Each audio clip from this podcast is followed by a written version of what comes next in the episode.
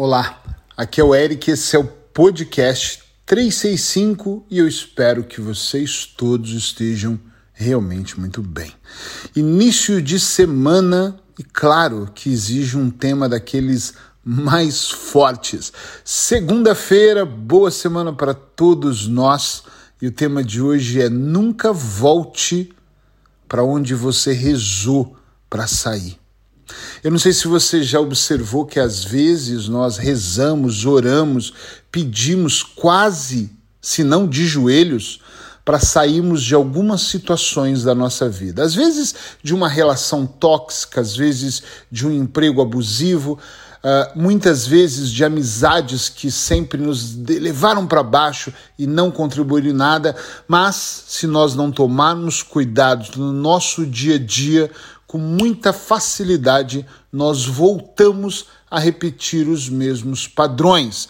Por isso eu quero dizer para você mais uma vez: não volte de forma nenhuma para os lugares onde você rezou, às vezes implorou para sair.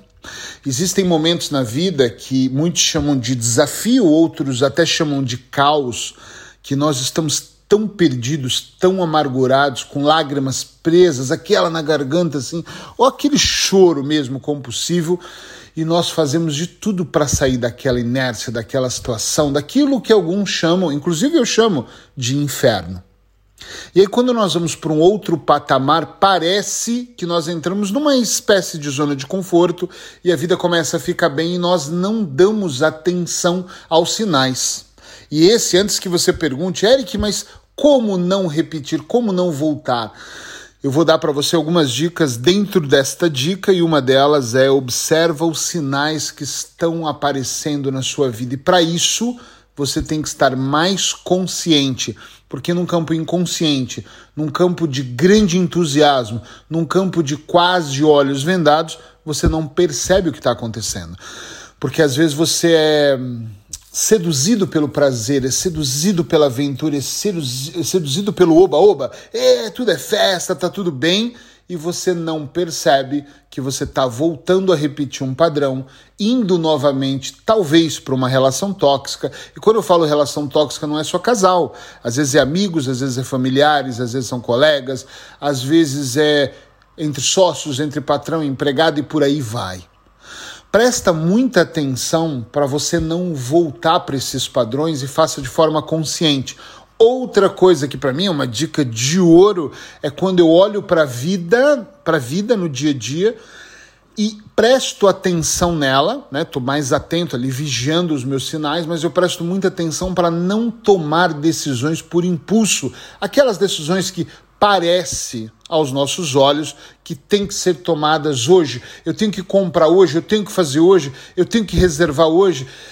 Eu tenho que tomar essa decisão agora. E de repente eh, eu aprendi com os anos de experiência terapêutica, a experiência em consultório clínico, que a maior parte das decisões que são tomadas em segundos e rápido, pensando pouco, às vezes são decisões que em algum momento você vai se arrepender. Aquele gasto de dinheiro que uma hora você vai fazer falta, aquele impulso de sim, enquanto você devia ter dito um não sonoro e grande, aquele eu topo, eu entro e depois você só toma prejuízos.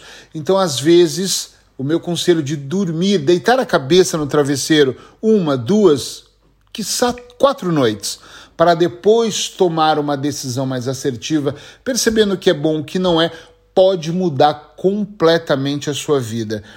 Busca como referencial. Eu vou até fazer algo aqui, vou generalizar, né? Não é muito legal isso, mas eu acho que todo mundo, não vou excluir ninguém, todo mundo toma uh, uh, decisões ruins em algum momento da vida. É assim que a gente aprende a tomar as boas.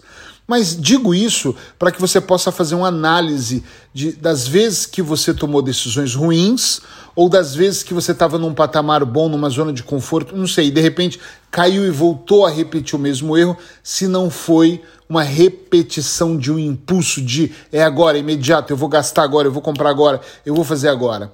Usa a técnica dos cinco minutos, espera cinco minutos para ver se você precisa mesmo comprar aquilo, se você precisa mesmo dizer sim, se você quer embarcar naquela aventura de verdade, você quer mesmo ir, você sabe todas as consequências de ir ou não ir.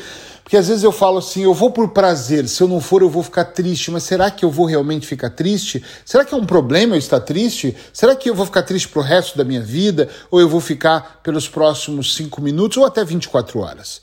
Então é bom você analisar se esse impulso que às vezes nós temos não vai te levar novamente para o mesmo lugar do qual você orou tanto, rezou tanto para você sair.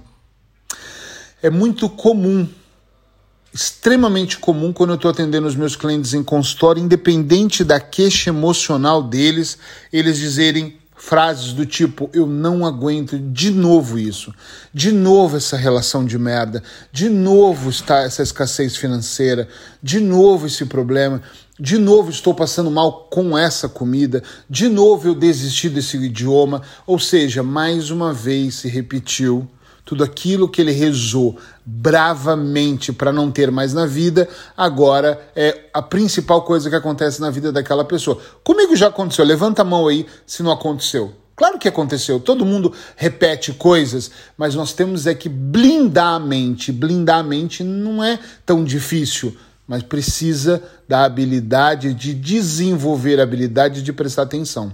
Nós temos um ego gigante, então é óbvio que eu fico melhor com o último iPhone, o iPhone 25. É ótimo que eu fico muito bem com o casaco de couro, é ótimo que eu fico muito bem só viajando de avião para cima e para baixo. É ótimo que talvez eu fique muito bem comendo um monte de porcarias e vendo, maratonando uma série no final de semana é mais prazeroso do que passar o final de semana vendo um professor me explicar sobre neurociência. Entende onde eu quero chegar? Eu quero chegar no ponto de você poder olhar com entusiasmo, respirar e começar a se controlar, blindar a sua mente para dizer: ok, eu entendi, eu não vou repetir isso. Rezei tanto para sair disso, não vale mesmo a pena eu entrar de novo nesse ciclo. Espero que você tenha gostado, espero que você tenha compreendido, mas acima de tudo, o que eu mais desejo é que você olhe com atenção, a atenção que merece é sobre a sua vida, para que você não volte para aquele lugar que você rezou tanto para sair. Beijo no coração.